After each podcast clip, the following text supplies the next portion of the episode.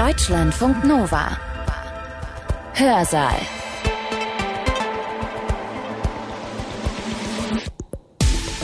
Heute mit Nina Bust-Bartels. Schön, dass ihr dabei seid.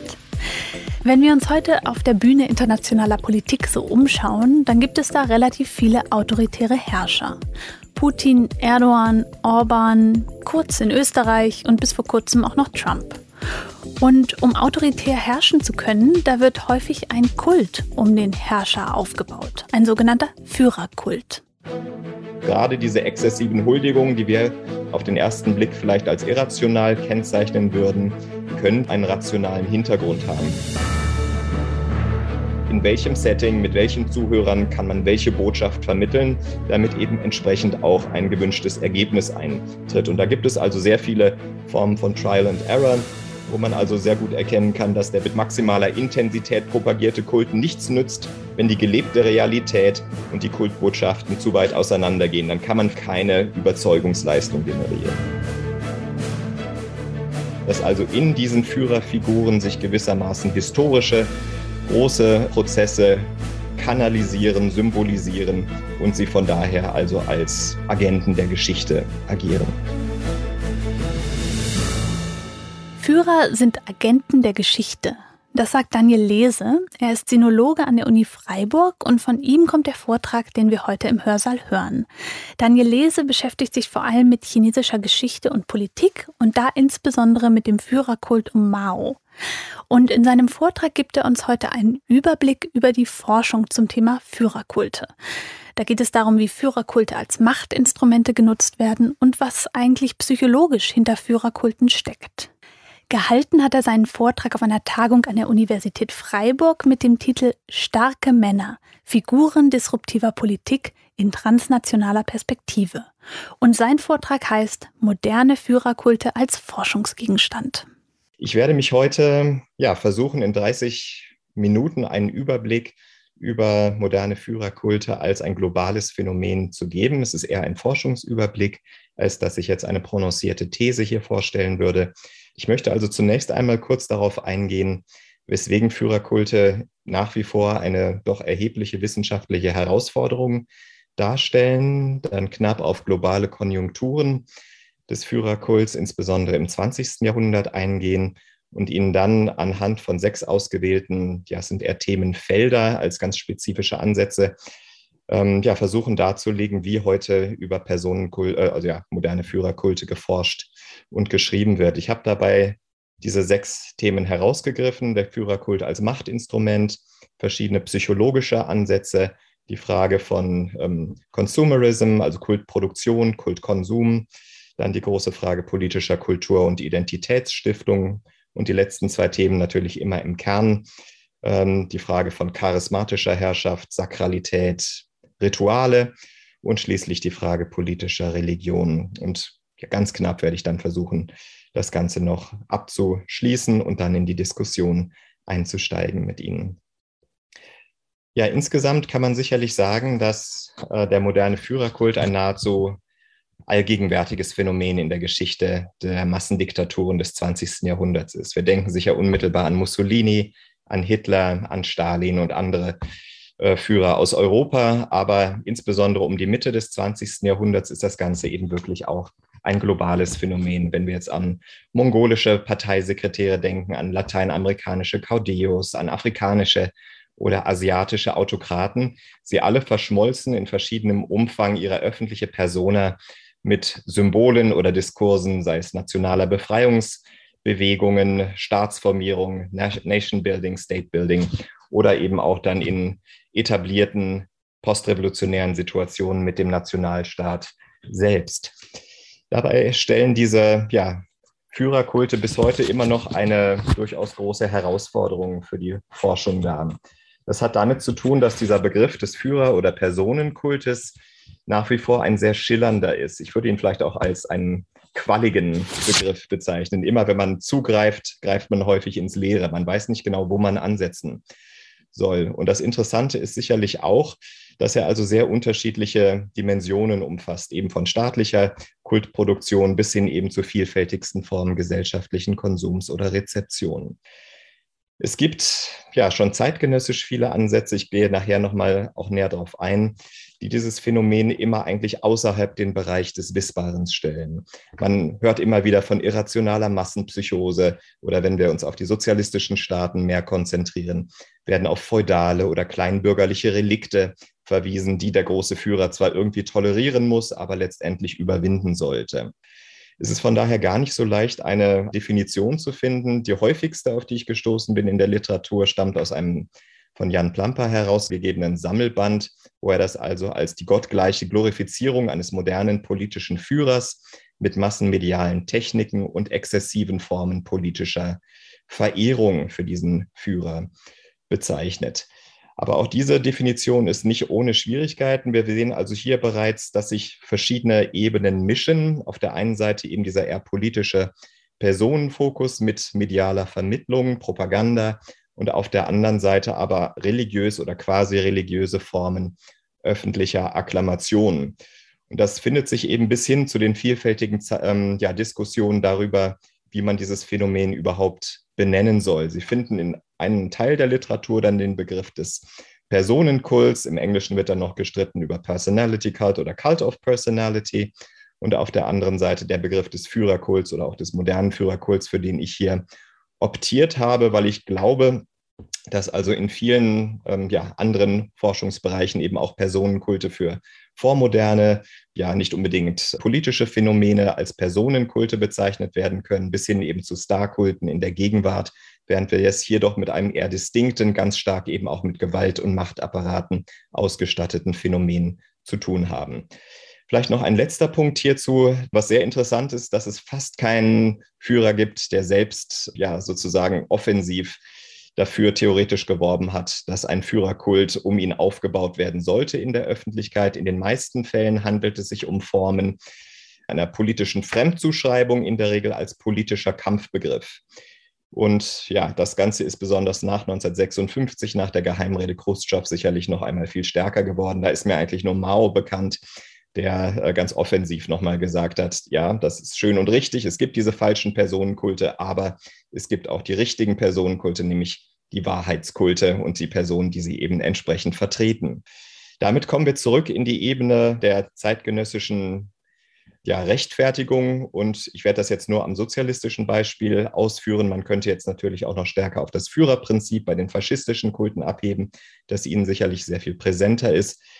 Wenn man sich also die sozialistischen Führerkulte anschaut, dann wird man früher oder später fast immer auf einen Aufsatz über das Verhältnis von Individuum und Geschichte von Georgi Plechanow aus dem Jahr 1898 verwiesen, wo er schon relativ früh eigentlich so ein paar Grundlinien zieht. Deswegen habe ich Ihnen hier auch nochmal ein etwas längeres Zitat mitgebracht. Das Ganze erscheint also, ich kann es jetzt für die Volksrepublik sagen, aber wir finden es auch in der DDR oder anderen sozialistischen Staaten in den 50er, 60er Jahren erlebt dieses Werk immer wieder Neuauflagen. Da heißt es also, jetzt mit Rückgriff auf das 19. Jahrhundert und auf das Werk von Thomas Carlyle, in seinem bekannten Werk über die Helden nennt Carlyle die großen Männer Beginner. Das ist eine sehr gelungene Bezeichnung. Der große Mann ist eben ein Beginner, denn er blickt weiter als die anderen und will stärker als die anderen. Er ist ein Held. Held nicht in dem Sinne etwa, dass er den natürlichen Gang der Dinge aufhalten oder ändern könnte, sondern in dem Sinne, dass seine Tätigkeit der bewusste und freie Ausdruck dieses notwendigen und unbewussten Ganges ist. Darin liegt seine ganze Bedeutung, darin seine ganze Kraft. Das ist aber eine gewaltige Bedeutung, eine ungeheure Kraft. Das ist also etwas, was ja sehr häufig zitiert wird äh, dann später, dass also in diesen Führerfiguren sich gewissermaßen historische große Prozesse kanalisieren, symbolisieren und sie von daher also als Agenten der Geschichte agieren. Noch ein paar ganz wenige letzte Anmerkungen zu diesem Punkt. Das ganze Phänomen ist also ganz häufig ja in Krisenzeiten eher angesiedelt. Die Personalisierung wird häufig eben legitimiert dadurch, dass es zur Überwindung eines Krisenmodus beiträgt. Es ist häufig eben auch ganz stark ein Bindeglied zwischen Vergangenheit und Gegenwart und erscheint eben sehr häufig in konflikthaften Zeiträumen, die eben, wie ich schon angedeutet habe, mit Nations- und Staatsbildung zusammenhängen, aber eben auch gerade später dann noch in Befreiungskämpfen oder im Prozess der Entkolonialisierung. Und was vielleicht auch noch betont werden sollte, ist, dass der Führerkult als solches selten allein steht, sondern er ist in der Regel eingebettet in ein sehr breites Feld von politischen äh, Legitimationsmythen, dann natürlich entsprechenden Symbolen und Ritualen, wobei insgesamt der Versuch äh, sicherlich damit unternommen werden soll, die eben aus dieser Bewegung kommende charismatische Herrschaft nach der Etablierung von staatlichen Strukturen in irgendeiner Form zu veralltäglichen, zu stabilisieren. Und Jan Behrens hat das einmal sehr schön als den Versuch einer emotionalen Vergemeinschaftung in der Figur des Führers benannt. Nachher werde ich Ihnen zeigen, dass das also auch in anderen Bereichen immer wieder in ähnlicher Weise diskutiert wird. Ja, kommen wir zu den globalen Konjunkturen. Ich würde sagen, dass also das Phänomen des modernen Führerkults insbesondere ein Phänomen der klassischen Moderne ist, insbesondere ein Phänomen, das aus dem späten 19. Jahrhundert so bis in die 60er, 70er Jahre ihre Hochphase hat, allerdings sowohl in die Zeit davor als auch danach fließende Übergänge hat. Wenn man also davor schaut, dann kann man sicherlich mit Napoleon oder auch insbesondere Napoleon III., den Kult um Bismarck, Garibaldi und viele weitere ähm, ja, Figuren herausgreifen, wo man schon Formen, die eben zeitgenössisch als Cäsarismus oder als Bonapartismus bezeichnet werden, die schon Elemente des modernen Führerkultes haben, aber in der Regel eben noch nicht diesen ja, kompletten repressiven Staatsapparat dahinter stellen. In einer, ja, dem Versuch einer Analyse, was also jetzt einen modernen Person Personenkult von Vorformen unterscheidet, hat Jan Plamper mal eine Reihe von Kennzeichen herausgearbeitet, die ich zum Teil hier aufnehme, zum Teil ergänze. Das ist ein Buch zum Stalin-Kult aus dem Jahr 2012, wo er also beschreibt, dass insbesondere eine maßgebliche Verschiebung stattfindet, eben weg von transzendentalen Formen der Legitimation, sei es also ja, das Mandat des Himmels im ostasiatischen Bereich oder sei es eben das Gottesgnadentum hin zu Formen der Legitimation über die Volkssouveränität. Darüber hinaus richten sich diese modernen Führerkulte eben nicht nur an den Hofstaat, sie sind nicht nur für die Eliten prinzipiell gemacht, sondern sie richten sich an die Masse und müssen als solches eben auch massenlesbar und verständlich sein. Das Ganze hängt nun wiederum mit dem dritten Punkt sehr eng zusammen, nämlich dem Aufkommen neuer Technologien, Radio, Fernsehen, Film in den vor allem 20er und 30er Jahren, die eben ganz andere Dimensionen medialer Durchdringung bis in die letzten Winkel eines Herrschaftsraumes auch ermöglicht haben. Was die voll ausgeformten modernen Führerkulte aber eben auch charakterisiert, sobald sie in einem zunehmend staatlichen Rahmen transformiert worden sind, sind aber eben auch die letzten zwei Punkte, dass sie eben ab einem gewissen Zeitpunkt auf gelenkte Formen von Öffentlichkeit angewiesen sind. Denn gerade diese eher exzessiven Formen des Kultes sind immer wieder auch der Lächerlichkeit preisgegeben. Und gerade bei den Kulten um Lenin oder Mao oder Stalin waren das natürlich Dinge, die ja mit, mit staatlicher Repression dann entsprechend beendet wurden. Also die Flankierung durch Repression und Terror ist ein ganz maßgebliches Element dieser klassischen Führerkulte. Zum Punkt Männlichkeit vielleicht nur ganz kurz. Es ist definitiv so, dass so gut wie alle dieser Kulte ganz klar männlich konnotiert sind. Wobei hier, würde ich sagen, eine sehr große Bandbreite festzustellen sind. Also teilweise haben wir auch diese virilen Männlichkeitskulte, wenn wir an Mussolini denken oder andere. Aber gerade bei den sozialistischen Führerkulten, bei Stalin haben wir eher so eine Art Vaterrolle, bei Mao zeitweise eher eine ja fast schon asexualisierte Form der Darstellung. Also ich denke, da kann man sicherlich noch sehr viel mehr äh, Differenzierung betreiben, als mir das hier jetzt möglich ist. Ich würde auch prinzipiell sagen, dass die grundsätzlichen Formen des Kultes als eines Typus von Herrschaft keineswegs Frauen ausschließen. Also wenn wir uns, sagen wir mal, den Kult um Elena Ceausescu, Eva Peron oder auch in Ansätzen von, von Jiang Qing, von Maos Frau anschauen, wären das durchaus Dinge, die man hätte ausbauen können. Da würde ich eher auf Fragen der politischen Kultur ähm, oder Traditionen verweisen, in denen diese Kulte stattgefunden haben. Vom Herrschaftsinstrument an sich würde ich sagen, ist es nicht zwangsläufig ein patrizentrisches ähm, Instrument. Ja, und äh, nur um das so ein bisschen zu visualisieren, man könnte jetzt natürlich die ganzen Frühformen, Sun Yat-sen, Atatürk, Piłsudski in Polen vielleicht nochmal zeigen, aber die ganz großen maßgeblichen Kulte sind also in der Tat äh, für die faschistische Seite ganz sicherlich Mussolini, darauf ausbauend dann auch Hitler, man könnte jetzt noch Franco, Chiang Kai-shek und andere anführen. Dann die sozialistischen Kulte, wo wir schon ganz am Anfang, ja, wenn man so will, eine Doppelfunktion haben. Sozusagen der posthume Kult, der genutzt wird, um Lenin, während der aktive Kult dann insbesondere von Stalin charakterisiert wird, der nach 1945 dann in der sozialistischen Welt zu einem globalen Exportschlager als ja, Führungstypus wird. Das Ganze findet man dann also in unterschiedlichsten Ausprägungen. Ich habe jetzt hier Enver Hoxha, Ceausescu und äh, Tito mal herausgegriffen, die aber wieder ganz unterschiedliche spezielle Ausprägungen der Kulte dann hatten. Wenn wir in den asiatischen Raum schauen, finden wir natürlich den, den Kult um Mao. Wir sehen insbesondere den dynastischen Kult um die Kims in Nordkorea. Wir finden aber auch den sehr merkwürdigen Kult um Ho Chi Minh in Vietnam, einer der wenigen Kulte, wo bereits zu Lebzeiten die Persona vom aktiven Führer getrennt wird und wo andere sich gewissermaßen dieses Images bemächtigen. Ja, und vielleicht noch ein ganz moderner Personenkult, der eben neben dem Kult um die Kims gewissermaßen aus der Zeit gefallen scheint, der Kult um Turkmenbashi in Turkmenistan, der eben wirklich noch all diese exzessiven Elemente enthält, die man bei den Strongmen, glaube ich, nicht in dieser Form wiederfindet. Ja, im Nahen Osten auch hier nur beispielhaft von eben Atatürk äh, bis hin eben zu moderneren Kulten in den 70ern, 60ern, 80ern, ähm, sei es also Saddam Hussein, sei es Khomeini, Hafiz al-Assad ähm, und sein Sohn natürlich auch. Man könnte noch viele weitere Kulte nennen. Bis heute ein ja untererforschtes Feld, obwohl da jetzt auch einiges geschehen ist, sind insbesondere die afrikanischen Führerkulte, vor allem 60er, 70er Jahre. Ich habe jetzt hier mal Mugabe, Idi Amin, Bokassa, Mobuto angeführt, keineswegs abschließend, aber das ist also wirklich noch ein Bereich, wo deutlich mehr Forschung notwendig ist. Und auch das Gleiche, wenn wir noch ein bisschen stärker nach Lateinamerika, Südamerika schauen. Ich habe jetzt hier François Duvalier und Trujillo mal angeführt.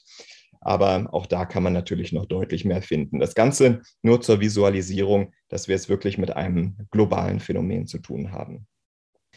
Ja, kommen wir aber nun knapp zu diesen sechs Themenfeldern. Ja, ich denke, das Element des Machtinstrumentes, das finden wir in so gut wie allen Darstellungen des Personenkultes in verschiedener Ausprägung. Es war sicherlich auch ein Schwerpunkt der älteren Forschung. Der Fokus lag dann häufig eben auf dem Führer, dem unmittelbaren Umfeld als Kultproduzenten. Ich denke hier an Arbeiten von Graham Gill oder von Frederick Teves unter anderem, wo es also insbesondere um den Fokus auf die Etablierung von Patron-Klienten-Beziehungen, von Netzwerken geht. Teilweise wird das Ganze dann eben auch mit dem Mafia-Staat, mit mafiösen Strukturen gleichgesetzt, wo aber, glaube ich, wirklich ein, ein wichtiger Punkt dieses Ansatzes bis heute besteht, ist, dass also häufig ja die äußeren Formen des Kultes aufsetzen auf einer internen Disziplinierung, dass also die Hochphase des Kultes ganz häufig im Nachgang von internen Parteikonflikten oder ähnlichem entsprechend sich entfaltet und von daher, dass diese Machtkämpfe und das Einschwören der jeweiligen Eliten auf einen gewissen Führer ähm, ja ein ganz maßgebliches Kennzeichen sind. Im, im Fall Maus wäre das insbesondere in den späten 30er, frühen 40er Jahren, wo man diese entsprechenden Phänomene beobachten kann oder nochmal als seine Position während des großen Sprungs intern in Frage gestellt wird. In diesem Kontext geht es dann also in der Tat häufig um binäre Strukturen wie Loyalität und Verrat als Schlüsselbegriffe, es gibt auch noch ein paar Ansätze, die ganz aktuell äh, primär mit diesem Ansatz arbeiten. Ich denke hier vor allem an ein Buch von Frank Diekörter, How to be a Dictator 2018 erschienen, wo er also Terror und Kult als die zentralen Herrschaftsmechanismen äh, moderner Führer herausarbeitet, der aber ja insbesondere darauf verweist, dass eine Hauptfunktion des Kultes gewesen sei, durch diese permanenten exzessiven Huldigungsformeln, ja, die Lüge, zum Kennzeichen der, des öffentlichen Raumes zu machen, was also den Vorteil für den Führer gemacht habe, dass Misstrauen gesät worden sei und dadurch die Gefahr von Verschwörungen im Umkreis des Führers gesenkt worden sei. Insgesamt kann man also immer wieder feststellen, dass der Kult auf diese Weise neben also diesen nach wie vor sehr relevanten Patron-Klienten-Beziehungen und Netzwerken vor allem als eine Art Low-Cost-Instrument dargestellt wird, der also ja insbesondere die Kosten von Repression, gewaltsamer Repression senkt. Das muss natürlich per Exempel gelegentlich gemacht werden, aber ansonsten setzt er also einen Rahmen, der über Akklamation funktioniert. Von hier möchte ich vielleicht übergehen zur Frage neuropsychologischer Ansätze. Und da ist es ganz interessant zu sehen, dass auch hier ein Schwerpunkt sich verschoben hat. Früher ging es, also ich denke mal an Robert Tucker oder andere, wo es eher darum ging, also den Führer in den Blick zu nehmen und wo teilweise dann ja insbesondere es um narzisstische Persönlichkeitsstrukturen oder ähnliches ging, was sicherlich auch seine Berechtigung in diversen Bereichen hat. Aber ich würde sagen, momentan der Fokus eher auf den Gefolgsleuten oder der Bevölkerung als Ganzen. Und hier zeichnet sich, würde ich sagen, ab, dass also häufig es weniger um die Frage der wirklichen Überzeugung oder Überwältigung mittels des, der Kultpropaganda geht, sondern um die Frage, welche Formen politischer Signalwirkungen können wir entsprechend darstellen. Ich habe hier mal zwei Studien angeführt. Liza Wedin, eine berühmte anthropologische Studie über den Kult von Hafiz al-Assad, der also wirklich patent irrational auf den ersten Blick erschien. Also der erste Apotheker des Landes, wer soll das glauben? Wo sie aber also zeichnet, es geht nicht darum, an diese Kultformen zu glauben, sondern so zu tun, als ob. Ne? Also acting as if ist hier eines der zentralen Begriffe. Javier Marquez hat das 2018 auch nochmal auf abstrakterer Ebene dargestellt. Insgesamt gibt es also eine ganze Reihe von Rational Choice-Ansätzen, die versuchen zu zeigen, dass gerade diese exzessiven Huldigungen, die wir auf den ersten Blick vielleicht als irrational kennzeichnen würden, durchaus einen rationalen Hintergrund haben können. Ein Ansatz, den ich sehr interessant fand von Victor Shi, bezogen auf den Jiang Zemin Mini-Kult im Vergleich zu Mao vielleicht, ist, dass er also sagt, dass gerade in solchen Phasen, wo die großen Kulte vorbei sind, wenn man sich dann noch exzessiver Huldigungen bedient, dann ist das für den Führer eine Art Vergewisserung der Loyalität, weil es für die entsprechenden Personen auch mit potenziellem Schaden verbunden ist. Das heißt, wenn sie sich derart exponieren, sind das, äh, wie er es nennt, credible social costs. Und von daher ist es also ein Instrument für den Führer, geeignete Gefolgsleute herauszuarbeiten. Es gibt dann auch eine ganze Reihe von Studien, ich denke jetzt hier an unter anderem Crabtree und anderen 2020, die sich vor allem mit der Frage von Preference Falsification beschäftigt haben, also ein psychologischer Fachbegriff, wo es also darum geht, dass Leute etwas anderes tun als das, wovon sie überzeugt sind. Und hier wird also der Führerkult als ein ja durchaus rationales und kluges Mittel benannt, zu schauen, welche Personen die geringsten Probleme haben, ihre Präferenzen öffentlich zu falsifizieren. Weil diese Leute tendenziell möglicherweise, und ich denke, die Forscher hatten hier vor allem eher, ja, zynische Führerkulte nach 1960 im Blick, dass solche Personen, die also besonders skrupellos sind und deswegen wenig Schwierigkeiten haben, ihre Meinung und ihre Taten äh, entsprechend möglicherweise anders zu figurieren, dass die die möglicherweise besten Gefolgsleute zur Umsetzung entsprechend diktatorischer Politik sind. Insgesamt würde ich sagen, ist all diesen Ansätzen gemein, dass es ja weniger darum geht, äh, zu zeigen, welche Überzeugungsfunktion Propaganda in Bezug auf den Kult hat, sondern eher eine Koordinierungsfunktion. Wie können eben entsprechende geeignete Personen ausgewählt werden von Seiten des Führers? Ja, kommen wir zum dritten Phänomen der Frage von Kultprodukten und Kultkonsum. Das ist etwas, was in den letzten ein, zwei Jahrzehnten sehr stark an Fahrt aufgenommen hat, wo auch Teile meiner Forschung, würde ich sagen, drin positioniert werden können. Hier geht es also insbesondere darum, die gesellschaftliche Dimension in den Blick zu nehmen und zu verstehen, wie gewisse Objekte mit Sinn, mit Bedeutung versehen wurden, welche Rolle ja, Ökonomien des Tauschs gespielt haben, Geschenke an den Führer, all solche Dinge, die eben auch häufig eher in den irrationalen Bereich geschoben worden sind. Ich kann vielleicht nur ein Beispiel jetzt aus meinem Forschungsbereich vielleicht mal nennen. Das ist der ja, vermeintlich wahnsinnige Kult um Mangos äh, in China im Jahr 1968, als also Mao ein paar Dutzend Mangos, die er aus Pakistan als äh, Staatsgeschenk bekommen hat, ja, an gewisse Massenorganisationen verschenkt und daraus sich also ein ganz veritabler Kult um die Mangos selbst als Objekt etabliert. Die werden also in Formalin aufgehoben, da werden Schreine drum gebaut. Die werden in allen möglichen Gefäßen dann durch das Land in Sonderzügen gefahren und von Hunderttausenden Personen empfangen. Und ja, aus einer klassischen Machtperspektive ist das erstmal nicht unmittelbar zu erklären. Wenn man sich dann aber eben etwas intensiver mit den lokalen Kontexten beschäftigt, kommt man hier, glaube ich, durchaus auf ganz interessante Formen des Austauschs.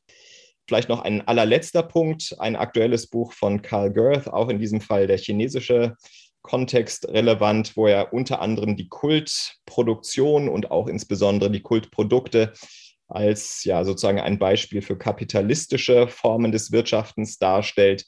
Hier bin ich relativ skeptisch, wenn ich mir die Ökonomie des Mao-Kultes genauer anschaue, weil die eben ganz häufig auf Dingen basierte, die ja eben nicht, äh, sagen wir mal, auf, auf kapitalistischer Nutzenmaximierung basierte, sondern auf symbolischer Nutzenmaximierung. Dass es also nicht darum ging, Ressourcen schonend umzugehen, sondern eben, ja, je größer der Anstecker, je, je besser und dass man eben fast alles unter Wert eben auch verschenkt hat unter anderem. Also ich denke, hier in diesem ganzen Bereich kann man sehr viel interessante Dinge über das Verhältnis von Ökonomie, Tauschverhältnissen und gesellschaftlichen Dimensionen herausfinden.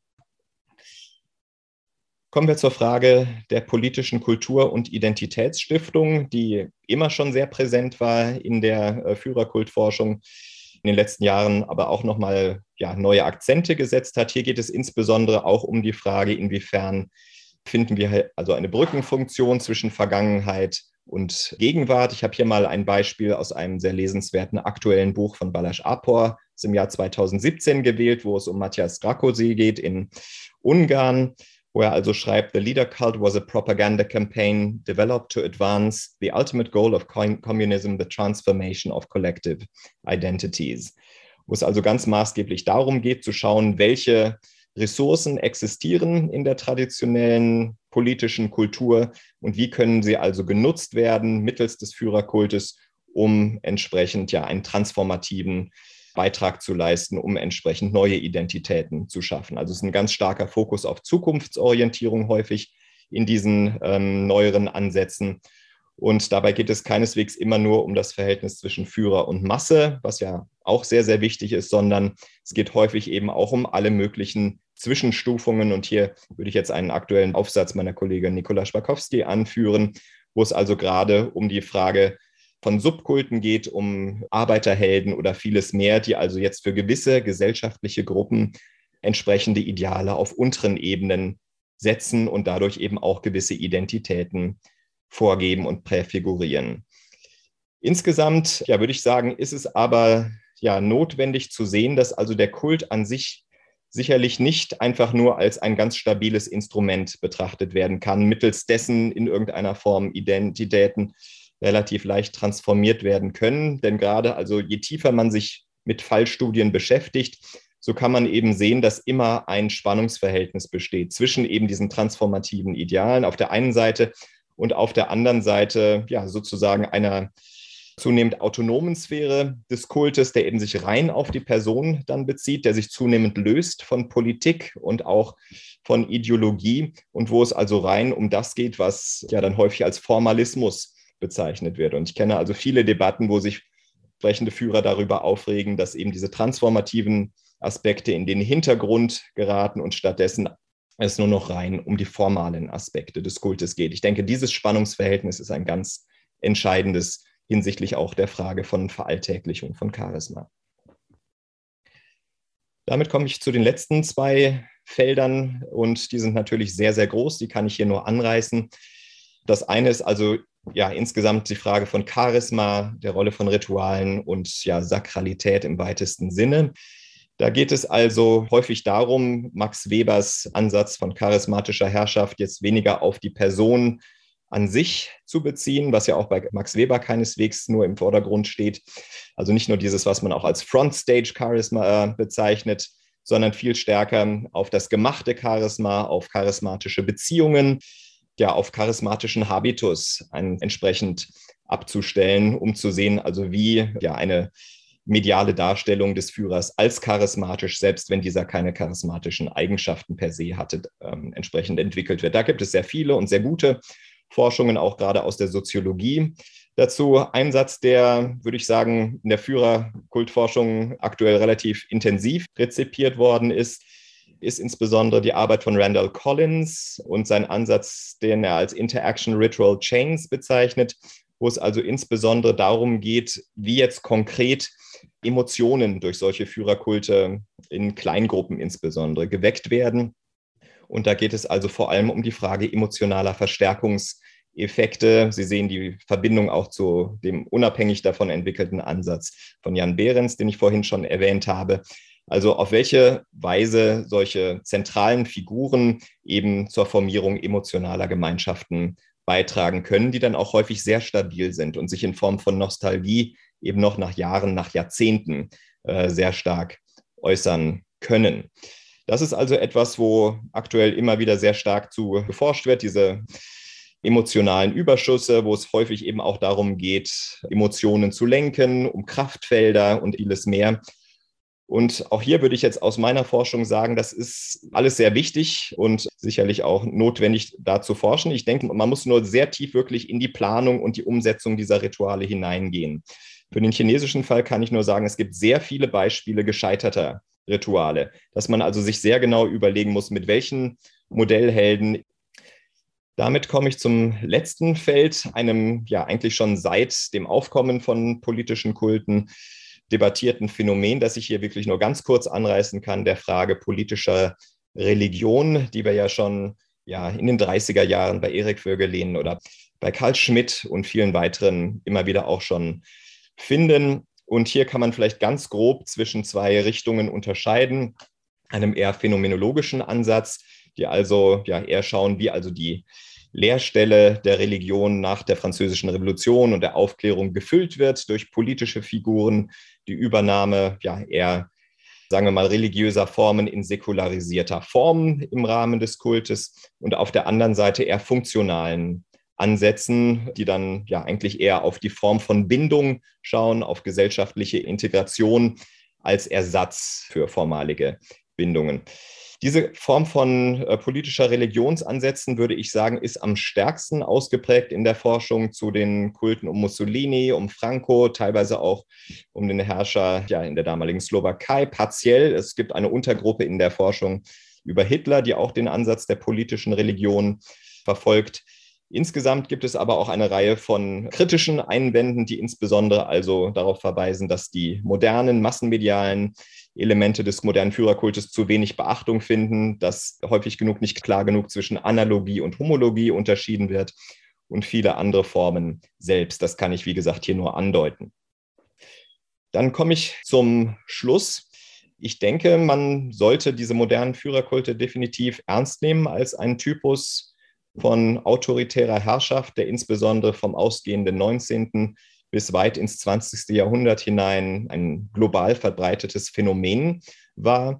Ich würde sagen, dass nach langen Jahren der Stagnation die Theoretisierung dieser Phänomene momentan neue Fahrt gewonnen hat, voranschreitet und dass der wachsende Methodenpluralismus darauf verweist, dass wir es eben nicht nur um Top-Down-Phänomene haben, sondern eben auch sehr vielfältige gesellschaftliche Phänomene, die entsprechend auch der Erklärung bedürfen. Was sicherlich notwendig ist in Zukunft, ist noch viel stärker die globalen Diffusionsprozesse, die insgesamt auch in den afrikanischen Kontinent viel stärker in die Theoriebildung und auch in die Fallstudien mit einzubeziehen. Das ist nach wie vor noch unterrepräsentiert. Aber ich denke also, die ganz zentralen Fragen, mit denen sich die Führerkultforschung beschäftigt, die werden auch weiterhin an Relevanz gewinnen, nämlich die Frage, wie ja ein aus einer Bewegung geborenes eine Form charismatischer Herrschaft veralltäglicht werden kann. Und der Führerkult galt eben hier als eine Form des Versuches, das Ganze umzusetzen. Und zum anderen also dieser große Konflikt zwischen diesen eher machtpolitisch statischen Elementen und dem mobilisierend transformatorischen Element ist etwas, was auch dem Führerkult und der Forschung dazu nicht abhanden gehen wird in der Zukunft. Das war Daniel Lese mit seinem Vortrag Moderne Führerkulte als Forschungsgegenstand. Gehalten hat er den Vortrag auf einer Tagung an der Universität Freiburg mit dem Titel Starke Männer, Figuren disruptiver Politik in transnationaler Perspektive. Und organisiert wurde das Ganze vom Sonderforschungsbereich Helden, Heroisierungen, Heroismen an der Universität Freiburg. Und wenn euch der Vortrag heute gefallen hat, dann hört euch doch auch den nächsten Hörsaal noch an. Da schauen wir uns einen ganz besonderen autoritären Herrscher an, nämlich Recep Tayyip Erdogan. Ich bin Nina Bus-Bartels und sage Tschüss. Deutschlandfunk Nova. Hörsaal. Jeden Sonntag neu. Auf deutschlandfunknova.de und überall, wo es Podcasts gibt. Deine Podcasts.